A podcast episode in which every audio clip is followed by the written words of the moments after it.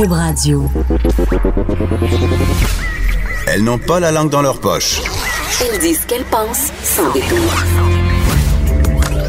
Une heure de remise en question et de réflexion. Geneviève Peterson. Vanessa Destinée. Les effrontés. Hey, bon lundi tout le monde. J'espère que vous êtes en forme pour amorcer la semaine qui commence. Moi, je décongèle à peine, Vanessa. Oh, franchement, là. Je te jure. T'exagères. Non, non, je suis littéralement encore congelée parce que hier, coup de théâtre, où étais-je? Ben, où étais-tu, donc? Ceux qui me suivent sur J'ai vu Instagram. des photos. Oui. c'est ça. J'ai un indice. Ceux qui me suivent sur Instagram euh, savent que j'étais à la dernière euh, d'occupation double. En Grèce? Non. j'étais. euh, la finale, c'est toujours dehors sur, Ah. le, sur le Vieux-Port de Montréal. Pourquoi? Pourquoi donc? Ben, honnêtement, je comprends pas parce qu'à part geler puis euh, nous montrer des candidats en manteau, ça sert pas à grand chose. Vous êtes censé nous vendre du rêve jusqu'à la fin, C'est là. ça, on veut pas les voir en manteau, on veut les voir en bikini. Mettez- Mettez-les au moins au botta botta ou C'est quelque ça, exact. chose. Ouais, à quelle finale au botta botta? Dans un jacuzzi, tout le monde, tous les candidats ensemble. Exact. Mais là, ça, ça me surprend, Vanessa, que tu sois pas déjà en train de me juger. Oh non, mais c'est fait. C'est, c'est, c'est, OK, c'est c'est fait dans ta oh, tête. C'est juste que les gens, un peu. les gens là, qui nous écoutent, ils n'ont pas accès à, ta tête. Donc, tu Non. dois dire, je te juge, Geneviève Mais d'avoir mon été silence dit tout, Geneviève. C'est vrai. C'est un silence plein de mépris. Écoute, pourquoi j'étais à la dernière d'Occupation Double? C'est parce que j'ai une enfant, une enfant fan d'Occupation Double. Et là, Mm. les mères qui nous écoutent et les pères qui nous écoutent sont assurément en train de sursauter, de se dire, mais quel genre de personne laisse son enfant de 12 ans écouter Occupation Double? Une mère indigne qui s'appelle Geneviève Peterson, mesdames et messieurs. Exactement, mais je suis pas indigne tant que ça. Moi, je, Ah. non, moi, moi, mon approche avec mes enfants, c'est les choses que je trouve un peu euh, mauvaises ou euh, interdites. J'aime mieux comme les laisser faire pour que ça soit moins attrayant. Donc, j'essaie de faire de la psychologie inversée vraiment en deux scènes. Je me dis, si je laisse euh, ma fille écouter Occupation Double avec ses amis, euh, je peux en discuter avec elle, je peux superviser son écoute puis m'assurer que les bons messages se rendent aux bonnes places au lieu qu'elle le fasse en cachette parce que c'est clair qu'ils finissent tout le temps par aller sur Internet pour l'écouter. Donc, je comprends, je comprends. donc, je préfère être la- cette mère euh, qui va un peu laisser plus de lousse, mais, Mais là, tu c'est fais pas un peu de projection? C'est pas toi qui voulais absolument aller à la finale? Non, Tu le passes un peu euh, sur le dos de ta fille pour avoir l'air cute? non, en fait, je voulais pas aller à la finale parce que j'avais zéro envie de me geler, mais je dois dire que je me suis laissé prendre au jeu d'occupation Ah. double cette année. Je l'ai écouté deux fois avec ma fille, justement, et c'était une très bonne année. Pour vrai. C'est une bonne cuvée de, de non, célibataire. mais la, la réalisation était juste. euh, ça racontait des bonnes histoires. À chaque fois que je l'écoutais, j'étais quand même surprise. Et je sais pas si c'est juste moi, mais j'avais l'impression qu'on était moins dans la pitoune et les pitons.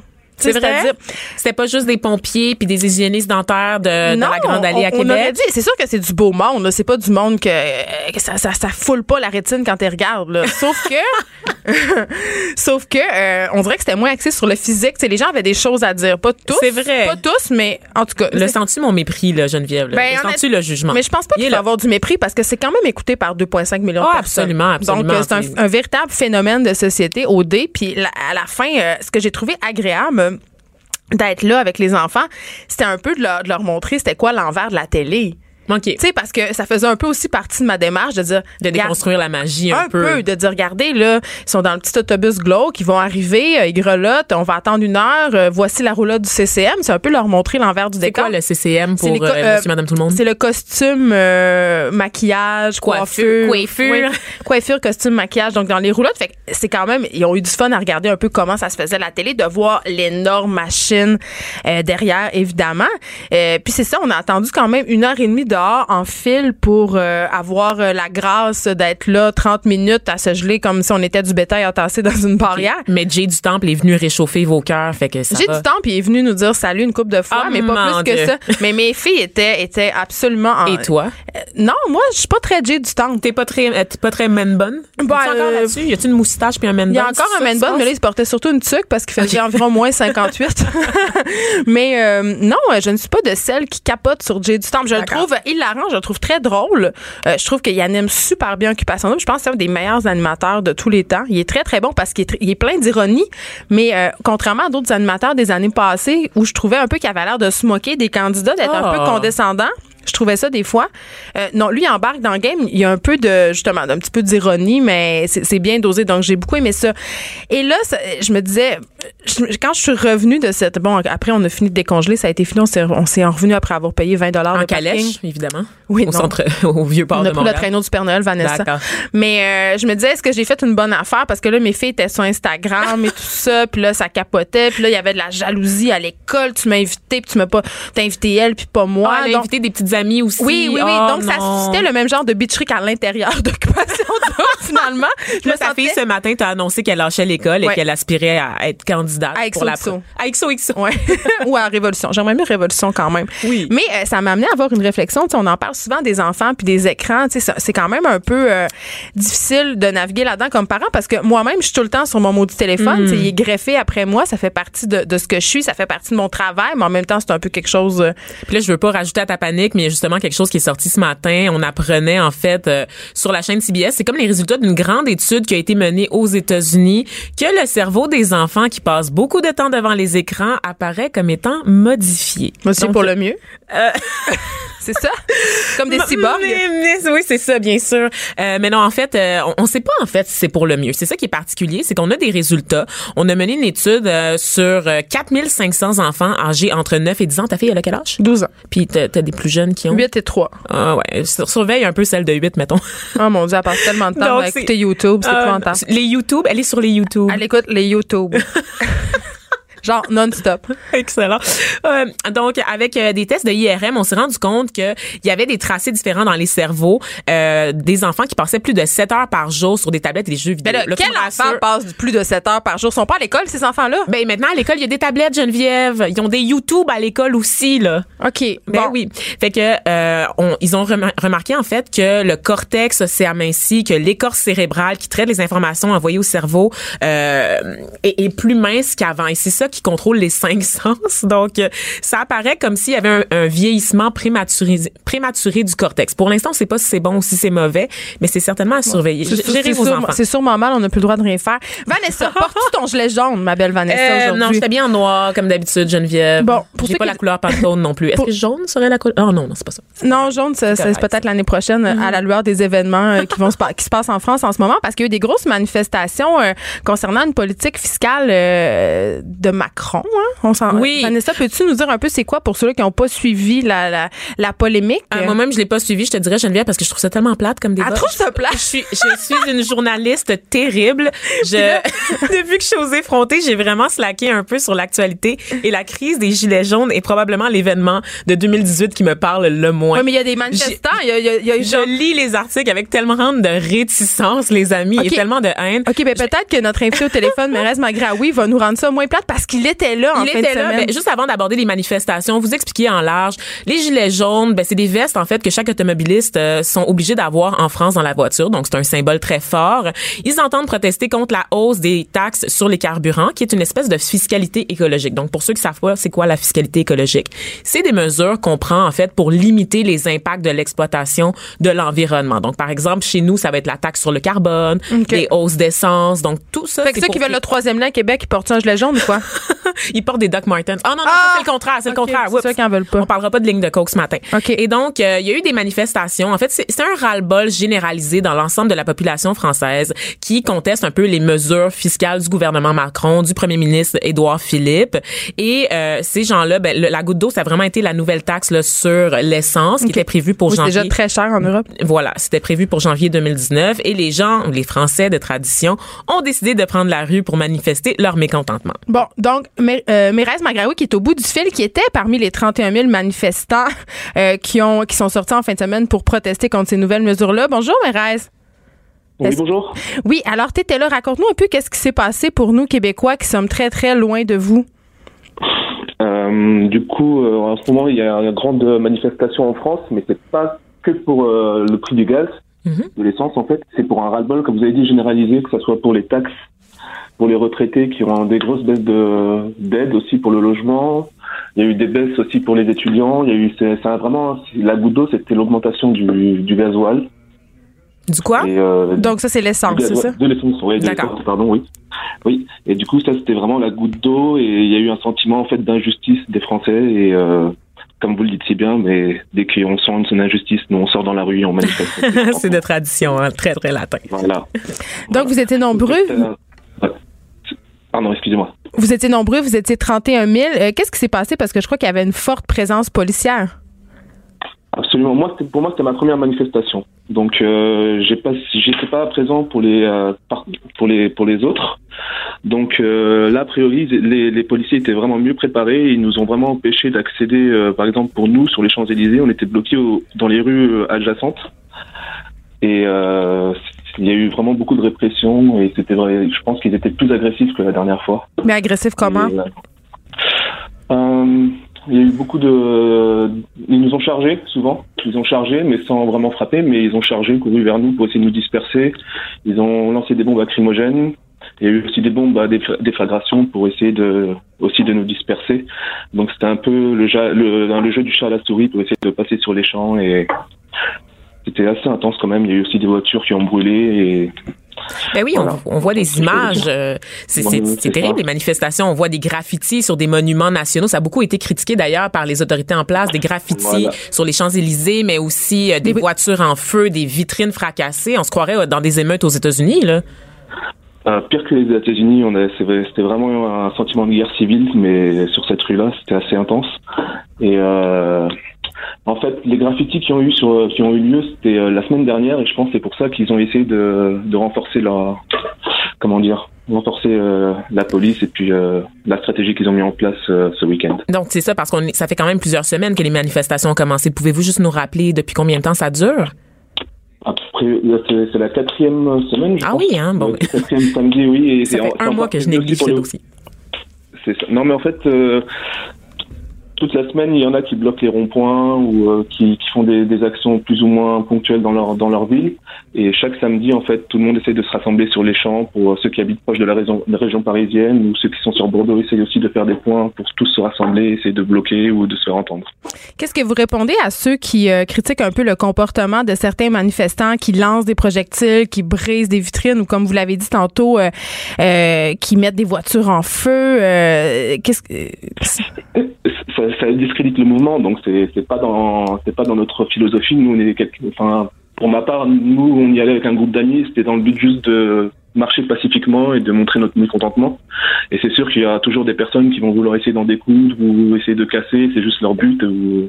Donc pour ça, on peut rien dire, on peut juste essayer de dire qu'on nous on n'est pas d'accord avec eux. Et puis, mais c'est un mouvement tellement large en fait que ça- c'est très difficile à, à gérer en fait. Et c'est ça, je l'ai pas précisé en, en introduction, mais c'est un mouvement qui est apolitique et qui est pas soutenu par les mouvements syndicats et qui syndicaux pardon et qui dit aussi qu'ils ont pas de chef, il y a pas de porte-parole à ce mouvement-là, c'est porté par la colère du peuple. Absolument, c'est ça. Et il y a certains politiques qui essayent de se greffer, mais à chaque fois ils sont refoulés parce que c'est vraiment un mouvement apolitique et c'est aussi le- la faiblesse, je pense. Mais malheureusement, c'est c'est la force et la faiblesse. En fait, c'est tellement large qu'il y aura, pour l'instant, il n'y a pas vraiment quelqu'un pour représenter ça. Et c'est juste la, comment dire, le nombre du peuple qui fait que ce mouvement existe. qu'est-ce que vous espérez? C'est la politique. Qu'est-ce que vous espérez pour la suite, Mérez Magraoui? A priori, Macron devrait s'exprimer, donc euh, peut-être déjà essayer d'entendre ce qu'il va proposer. Donc euh, il s'est réuni, il a, il a préparé des annonces, donc il devrait s'exprimer mardi ou mercredi, si j'ai bien compris. En fait, il va s'exprimer aujourd'hui à 10h, heure de la France, 14h, heure du Québec. Bon bah, vous en savez plus que moi peut-être.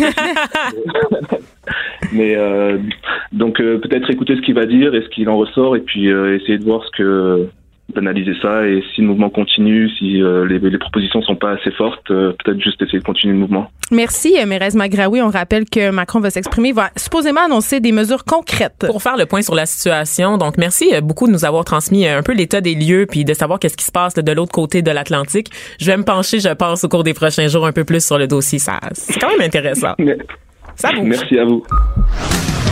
Restez branchés. De 9 à 10. Geneviève Peterson. Vanessa Destinée. Les effrontés.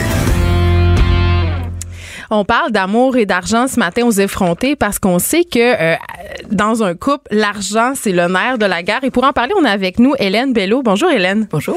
Hélène qui est professeure à l'INRS euh, Urbanisation, Culture, Société pour ceux qui savent pas euh, qu'est-ce que ça veut dire et qui a écrit un formidable livre, euh, un livre pardon, intitulé L'amour et l'argent. Écoute, Hélène, de quoi ça parle ce livre-là? Évidemment, ça parle d'amour et d'argent, mais c'est un sujet vaste. On aurait pu écrire 26 encyclopédies. Oui, tout à fait. Alors, ça parle essentiellement de la manière dont les couples gèrent l'argent à l'intérieur des couples. Euh, c'est un sujet tabou, plus tabou, je dirais, que la sexualité. Euh, ça parle également d'amour. Qu'est-ce que l'amour vient faire dans la gestion de l'argent? Alors, euh, non, ça rend pas aveugle, mais ça nous amène, en fait, à prendre des décisions qui sont peut-être pas selon la logique du marché. Qui sont pas rationnels. Qui sont, en fait, qui sont très rationnels, mais c'est une autre rationalité. C'est pas la rationalité du marché. Alors, je pourrais y en reparler, là, mais euh, il y a vraiment une rationalité au- autour des questions euh, amoureuses. Ça parle des aspects juridiques aussi, en cas de séparation, puis ça explique les affaires très simplement. Puis, on a écrit ce livre-là, euh, Delphine Lobet et moi, pour, pour ouvrir la discussion, pour amener les couples, en fait, à y réfléchir, puis éventuellement, ceux pour qui c'est plus difficile d'en parler, ben, pour qu'il y ait des, euh, des, des histoires, puis qu'il y ait des, en fait, une manière de réfléchir à ces questions-là, même si c'est difficile d'en parler avec le conjoint. Mais pourquoi c'est si difficile pour les couples de parler d'argent? Parce qu'il me semble que, notamment quand il est question de cohabitation, ça va de soi. On doit l'avoir, la discussion de l'argent, tu sais. Bien sûr, mais c'est à cause de l'amour, justement. C'est en tout cas les questions a amoureuses, c'est extrêmement important. Parce que, alors tantôt, je disais que ça avait une logique différente le rapport amoureux. Alors dans, alors c'est comme une grammaire. Je vous en parlerai pas comme un- d'un point de vue psychologique, c'est ce qu'on entend généralement. Moi, je l'ai d'un point de vue plus sociologique. Vous savez, un enfant de 5-6 ans là, c'est exactement c'est quoi l'amour, peut reconnaître euh, quand un homme euh, aime une femme et tout ça assez facilement. C'est parce qu'il y a un paquet de codes qu'on a, qu'on apprend dans les contes euh, de, les- dans les histoires qu'on raconte aux enfants, dans les romans d'amour, dans les films, etc. C'est-à-dire qu'on a des rôles préétablis. C'est ça. Puis, mais il y a des codes. Et c'est ça qu'on est, qu'on a fait ressortir. Alors, puis ces codes-là ont un effet direct sur la gestion de l'argent. Mais quels sont-ils, ces codes-là? Alors, par exemple, euh, il y a euh, l'idée que l'autre et le couple devraient passer avec les intérêts avant les intérêts personnels. Alors, quand on discute en, on, dis- on discute en couple, euh, en fait, on a tendance à mettre les intérêts du couple en premier plutôt que ses intérêts personnels. Puis, on essaie de ne pas opposer les individus. Alors, on veut pas faire euh, moi contre toi, c'est plutôt nous ensemble. Euh, il y a la fiction de la durée. Alors, quand on est dans un- une relation conjugale, on est à peu près convaincu, pour la plupart des gens, que ça va durer longtemps, ou du moins c'est ce qu'on espère. Les gens naïfs. Ben, écoutez, quand on demande la question aux gens, c'est quoi le taux de divorce au Québec, tout le monde est capable de nous répondre à peu près en nous disant que Mais c'est un sur 90, deux, là. ben, c'est ça, un, un Ah, sur ouais. deux Oui. euh, va se terminer en divorce. Par contre, quand on pose la question, vous personnellement dans votre couple, est-ce que vous allez vous séparer? Ben non. ben, c'est 90% qui disent que ben non, on va pas se séparer. Mais ça fait c'est un, un élément qui est super important dans la logique amoureuse parce que euh, ça c'est ce qu'on appelle un self-fulfilling prophecy ou une euh, prophétie autoréalisatrice.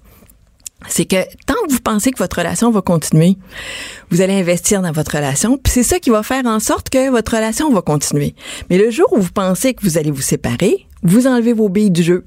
Et les, et les baies monétaires aussi. Les billes monétaires, mais c'est que vous vous désengagez. Puis ça, ça va provoquer aussi la, la fin de la relation. Donc, c'est important de penser que ça va durer cette relation-là. Comprenez-vous? Oui.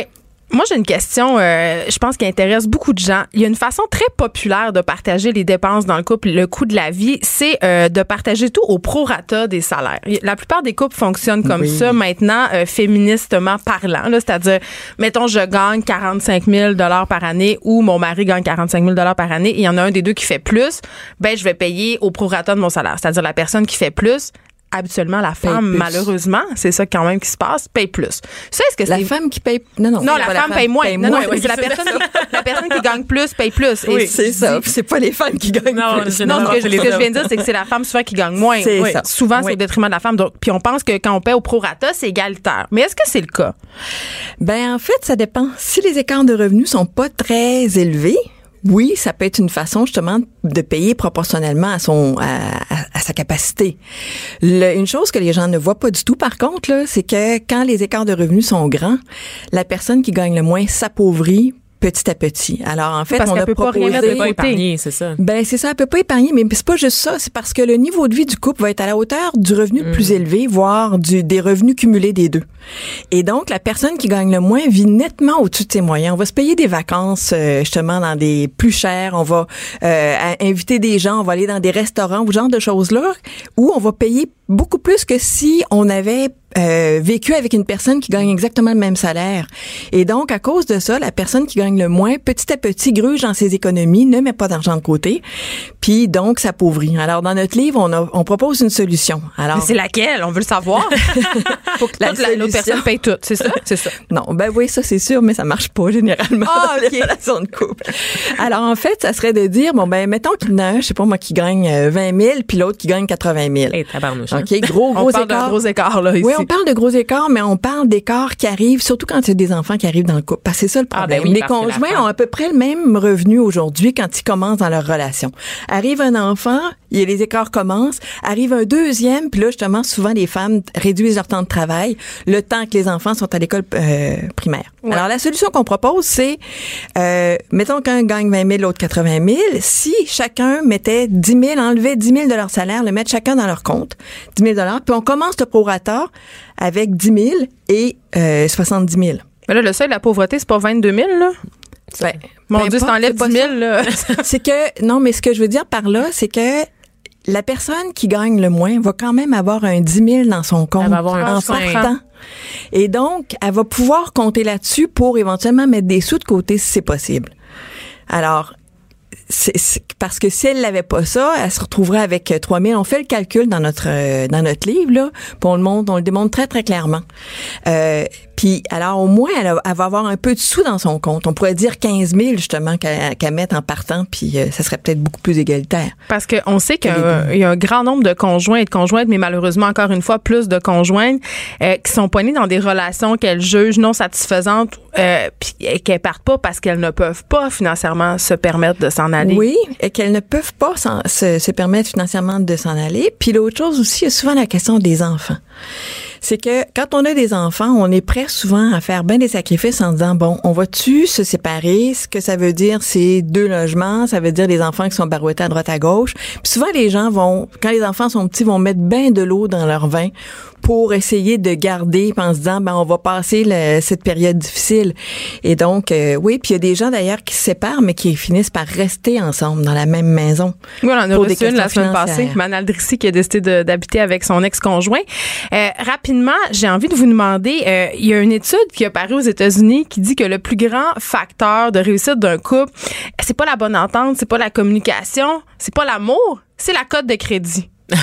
C'est-à-dire que plus les gens ont une cote de crédit similaire, plus ils ont des chances de voir leur relation euh, se poursuivre à long terme. En fait, le problème est pris à l'envers. Je vous dirais, la- la- l'argent, là, c'est ce qu'on appelle un phénomène social total. C'est derrière tout, tout, tous les aspects de la vie.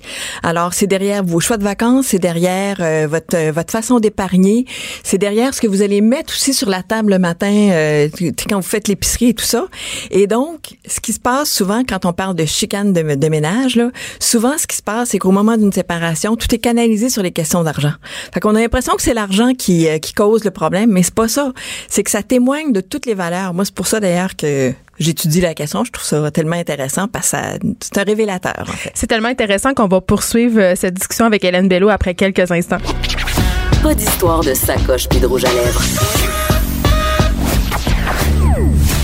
Du front, des idées, du crâne. Les effronter. Toujours avec Hélène Bello, auteure euh, du livre L'amour et l'argent, guide de survie en 60 questions, guide de survie pour réussir sa vie conjugale et sa vie financière en même temps.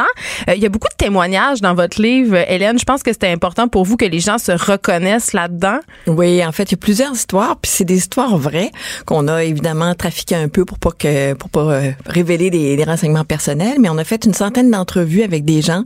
Ça durait trois heures chaque entrevue, puis donc on a eu toutes sortes de situations, puis c'est tout. Alors il y a une trentaine de, de cas justement ou de, de petites histoires dans le livre pour que les gens euh, se reconnaissent justement. Donc moi, je peux aller lire ce livre-là, piger dans l'histoire qui ressemble à la mienne pour essayer un peu d'aller chercher des conseils, puis voir la lumière au bout du tunnel. Exactement. Puis c'est un livre qu'on a fait pour pas qu'il soit nécessairement lu d'un couvert à l'autre. Alors, il y a plein de renvois. Alors, vous, c'est, c'est vraiment 60 questions. Vous allez dans la question qui vous intéresse, vous passez à l'autre, il y a des renvois, puis euh, vous allez chercher l'essentiel. C'est comme un couteau suisse. On se sert de ce qu'on a besoin.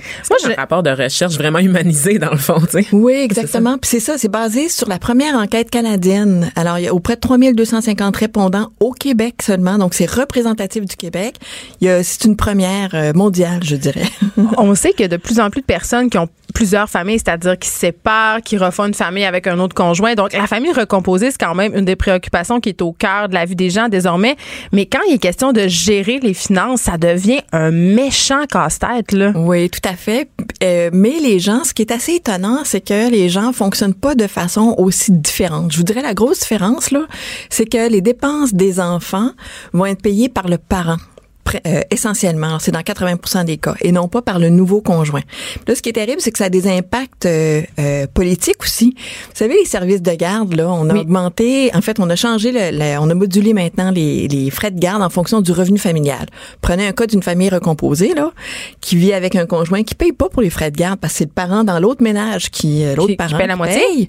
Mais si le nouveau conjoint a un très gros salaire, ben, les frais de garde viennent d'augmenter.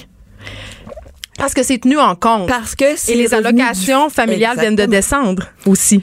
Ça, je pense que oui aussi, mais j'en suis Moi, pas. Moi, je suis certaine que oui. Je vous confirme que c'est ça.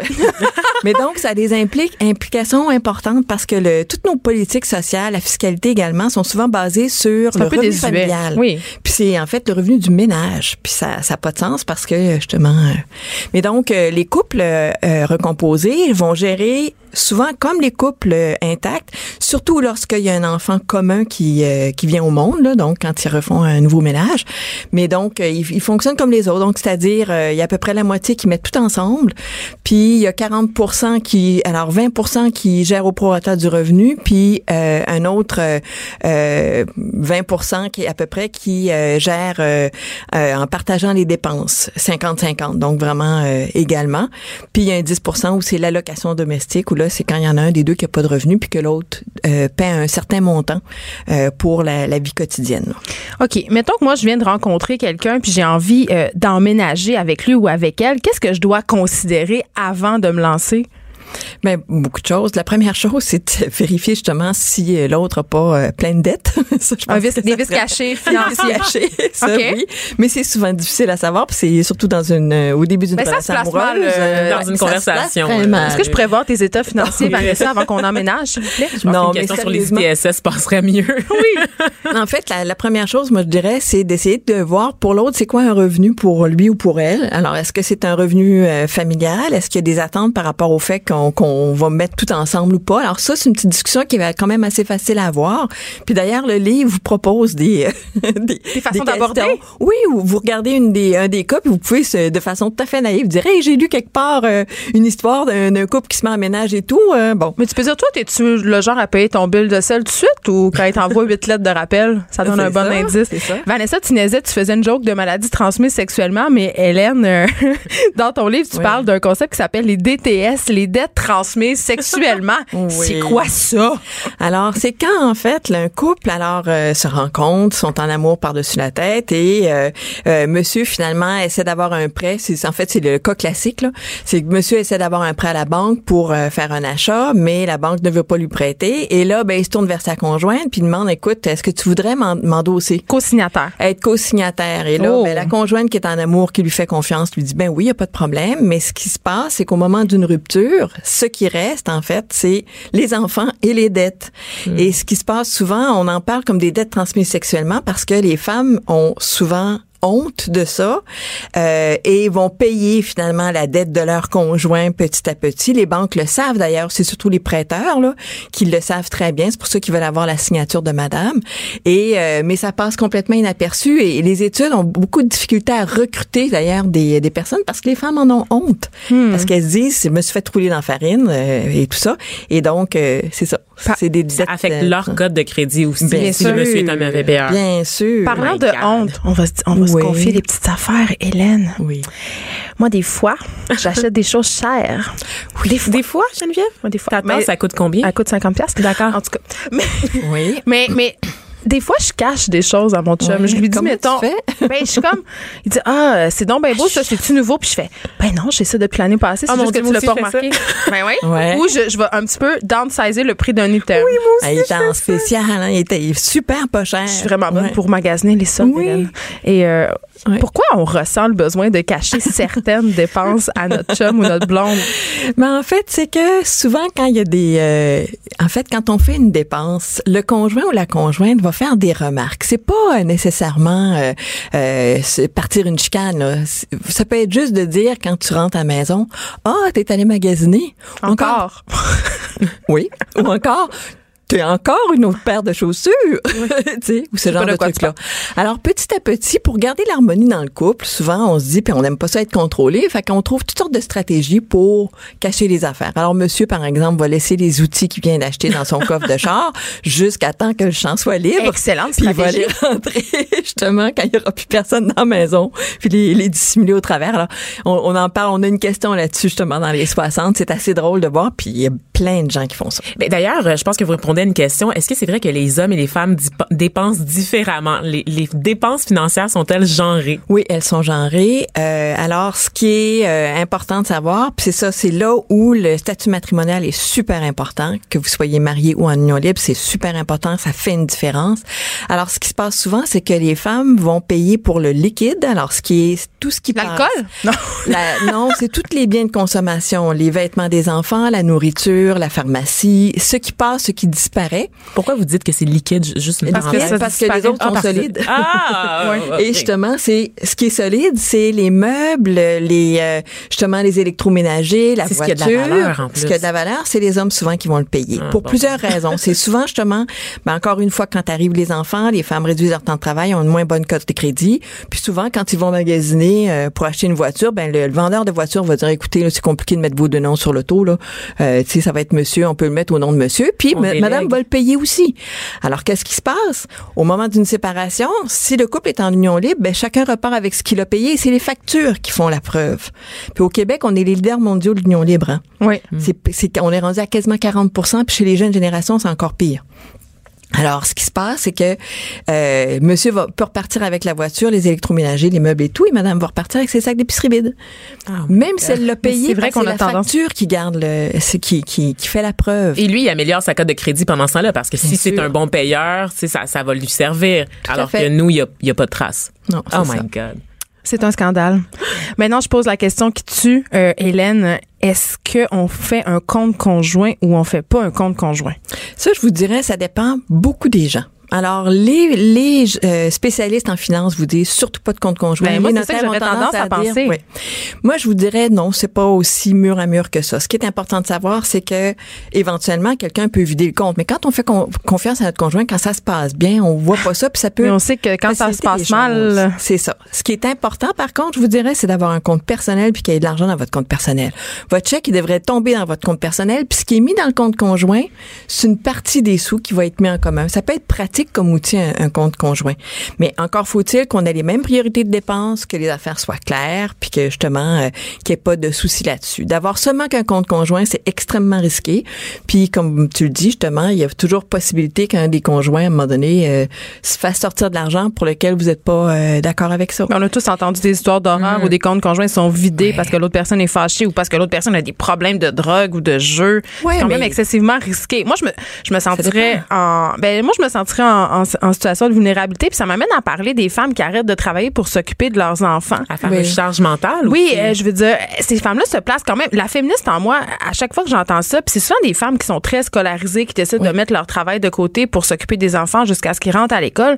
Je trouve quand même que ces femmes-là elles se placent dans une situation de précarité, de vulnérabilité très mythe grande. de la Desperate Housewife me semble être Ouais. encore très, très, beaucoup trop présent, tu sais.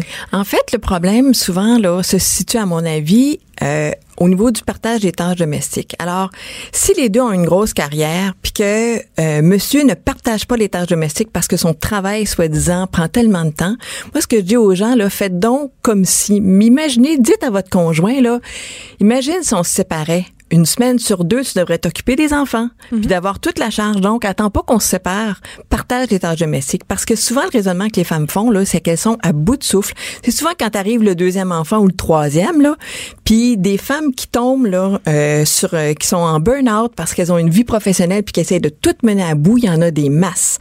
Et donc, d'un point de vue féministe, on peut aussi se poser la question, coudon, c'est-tu la meilleure solution euh, que de, justement, de, de- d'être des Wonder Woman puis de plus avoir de vie personnelle? D'une certaine façon parce qu'on est tellement prise. La solution n'est certainement pas d'arrêter de travailler.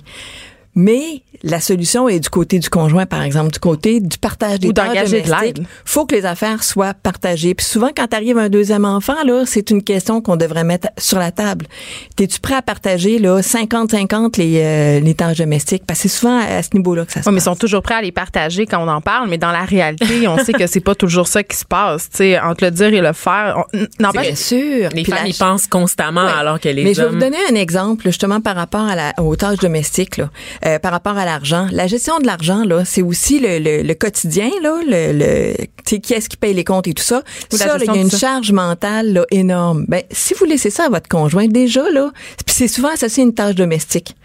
Alors ça, ça peut être une, une chose de dire de lui remettre des dossiers entre guillemets là lavage, euh, course ou puis à ce moment-là, vous laissez aller, vous laissez porter tout simplement. Bon, c'est sûr que le- la gestion quotidienne, faut quand même être euh, au fait de, faut avoir l'information pour pouvoir discuter puis négocier. Ça c'est important. Donc garder quand même une, des traces. Euh, rapidement, euh, Hélène Bello, on- vous dites que la- le mariage n'est pas nécessairement une preuve d'amour, puis on va parler euh, avec notre prochaine invitée justement de la séparation. Pourquoi Mm-hmm. se marier, c'est pas nécessairement une si bonne idée? Ben c'est au contraire. Moi ce que je dis dans idée? le livre, là, mariez-vous puis vraiment Ben là, oui, oui? complètement. Ah Ben, oui. Ça vaut la peine pour la personne qui gagne moins. Oui, c'est clair. Puis les femmes là ont associé le mariage à un piège économique. Puis franchement là, je pense qu'on est en train de se faire avoir complètement avec ça. Oui, vraiment. Mariez-vous. Euh, le mariage, en fait, c'est c'est ce que les gens disent que c'est pas une preuve d'amour parce que les souvent les gens vont dire mais oui, mais c'est parce que tu me tu me fais pas confiance. Tu sais bien que quand je vais te quitter, euh, je te laisserai pas dans dans la rue. Mais mariez-vous ou faites un contrat de vie commune ou faites un, un contrat de vie commune. On l'explique à la fin du livre, mais de ne rien avoir là pour les femmes qui ont des enfants particulièrement là, c'est un c'est vraiment extrêmement risqué. Donc, se marier pour la personne qui gagne moins est un, est un bénéfice, mais pour la personne qui gagne plus, euh, c'est un petit peu plus compliqué que ça. Merci, euh, Hélène Bello. Auteur du Bienvenue. livre euh, L'amour et l'argent, guide de survie en 60 questions, un livre que je vais lire. euh, Certainement. À mettre sous Oui. le sapin de Noël, vraiment. là, tellement bien expliqué. Merci. L'actualité vue autrement. Pour comprendre le monde qui vous entoure. Les effrontés. On parle d'amour et d'argent. Euh, L'amour et l'argent, quand tout va bien, c'est Oui. quelque chose qui est assez simple, Vanessa. Mais quand l'amour n'est plus, Geneviève, Là, ça va mal et là, c'est là que les affaires se complexifient et c'est là que ça peut devenir très, très laid. Et, et pour nous en parler, on a au bout du fil euh, Charles Hunter Villeneuve, qui est l'auteur euh, du livre Lire et Tire-Lire, qui est une BD qui essaie d'éveiller les familles québécoises à l'importance de prendre soin de ses finances personnelles. Bonjour, Charles.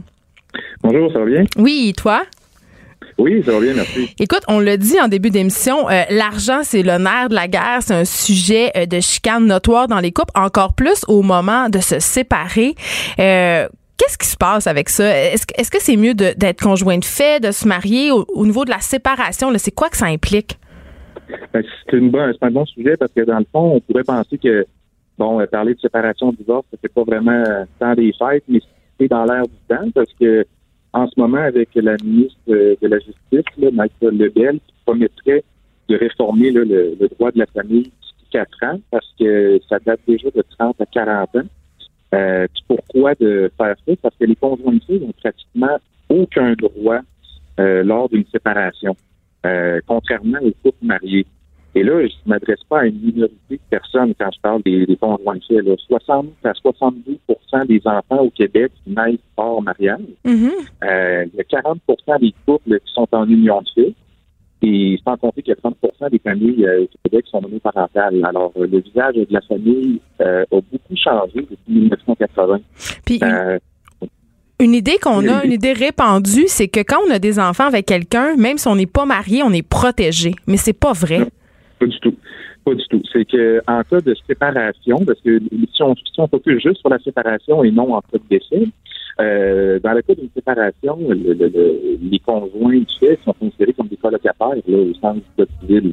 Alors, euh, par exemple, je donne un exemple, euh, on a un couple de 65 ans, mettons, qui se marie. Bon, ben là, eux autres, vont avoir toutes sortes de protections. Mais j'ai un couple dans la trentaine qui a deux enfants, mais qui ne sont pas mariés. Il n'y a, aucune protection. Donc, il n'y a, a pas vraiment de logique euh, par rapport euh, par rapport à ça. Quelqu'un qui se marie, euh, il va avoir un droit sur la résidence familiale, il va avoir une pension alimentaire pour le conjoint, patrimoine familial, régime matrimonial, etc. Il y a toutes ces protections-là naissent automatiquement le jour du mariage. Donc, en cas de divorce, l'autre conjoint est protégé. Mais en fait, quand on est conjoint de euh, ben, comme je le dis, on est des colocs. Alors, euh, s'il y a une séparation, ben oui, il va y avoir une pension alimentaire pour les enfants, mais le conjoint va venir. Alors, euh, si, mettons, j'ai un des conjoints qui a mis sa carrière sur pause, euh, disons, quelques années pour s'occuper des enfants, puis on s'entend qu'avoir trois enfants, c'est quasiment quasiment une job. Alors... Je peux, euh, te- je peux en témoigner.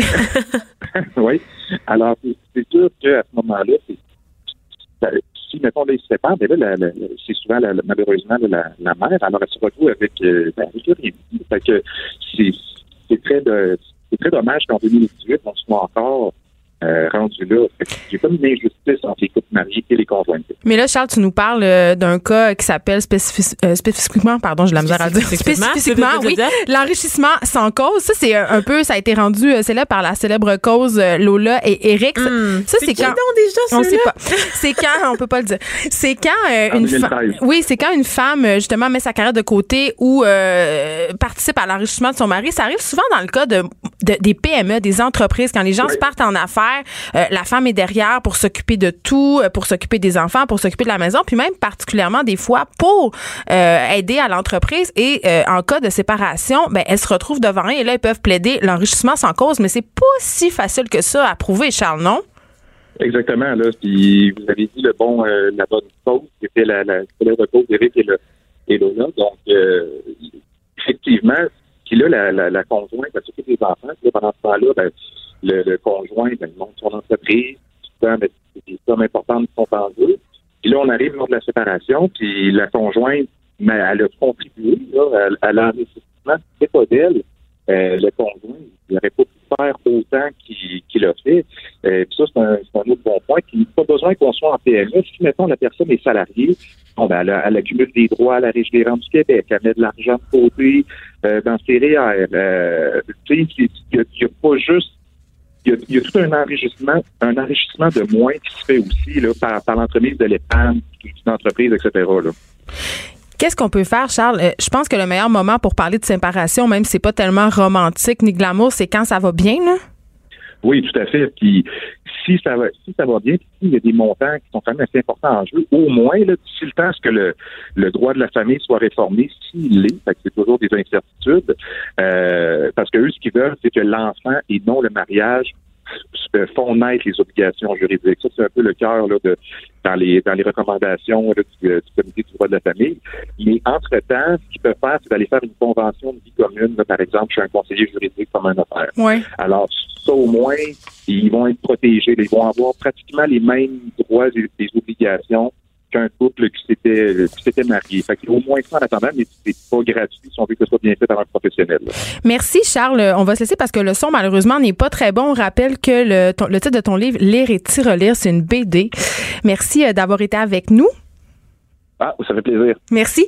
Euh, Vanessa, moi, ça me fait un peu sursauter ces affaires-là parce que, euh, bon, je l'ai dit plusieurs fois, je viens de me séparer et euh, la semaine passée, j'étais dans un événement. Euh, on fêtait les 50 ans d'un théâtre et je parlais avec des amis à moi et il y avait une fille là-dedans qui venait de se marier. Et euh, j'ai compris que les gens euh, faisaient des choses très importantes sans trop savoir ce que ça impliquait. C'est-à-dire, on parlait euh, de séparation, on parlait de divorce, on parlait des implications de tout ça. Euh, puis j'ai dit à la fille, j'ai dit, est-ce que tu sais euh, que quand tu es marié, tu dois payer une pension alimentaire à ton ex-conjoint jusqu'à la fin des temps? Tu sais, si jamais c'est toi qui, qui gagne plus et si lui gagne plus, inversement, il devra te payer une pension. Et elle m'a répondu non. Mais Donc- moi non plus, je savais pas, Geneviève, pour vrai. Je pense que euh, ben je pense que c'est très compliqué euh, le- le- les lois matrimoniales et comme le, le soulignaient nos deux invités, ce sont des lois qui sont quand même assez désuètes puis qui tiennent pas compte de plusieurs facteurs. Par exemple, si une personne gagne, je sais pas, moi je vais dire n'importe quoi, 300 000 par année, ok, ce sont des conjoints de fait, ok, ce sont pas des gens mariés. Si une personne gagne 300 000 par année et que l'autre personne, je sais pas, moi fait 100 000, si ont des enfants, la loi va pas tenir compte euh, du, du salaire et du train de vie, ok, et va se dire il faut combler l'écart sal- salarial. Donc, la personne qui gagne 300 000, ils vont dire on doit offrir un train de vie de 300 000 à ces enfants-là. C'était d'ailleurs le nerf de l'affaire Lola contre Eric parce ça- que c'était des écarts salariaux très, très Exactement. importants. Mais ça tient pas compte d'une- donnée qui est quand même assez importante. Ça veut pas dire que parce que tu fais 300 000, que tu offres un train de vie de 300 000 à tes enfants.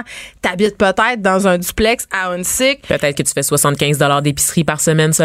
Exactement. Mais, mais il y a du cas par cas dans ces affaires-là, puis la loi n'en tient pas toujours compte, puis ça peut donner lieu à des situations excessivement frustrantes pour la personne qui fait plus d'argent, qui a l'impression un peu euh, d'être pris au piège, puis c'est souvent malheureusement les femmes qui en paient le prix, mais euh, par exemple dans le cas d'une femme qui reçoit une pension alimentaire pour les enfants d'un X montant par mois, si cette femme-là se remet en ménage avec une autre personne qui gagne un salaire, mais ça sera pas tenu en compte dans le calcul de la pension alimentaire, mais ça va être tenu en compte dans le calcul des allocations familiales. Tu sais, ça devient vite, vite, vite très compliqué.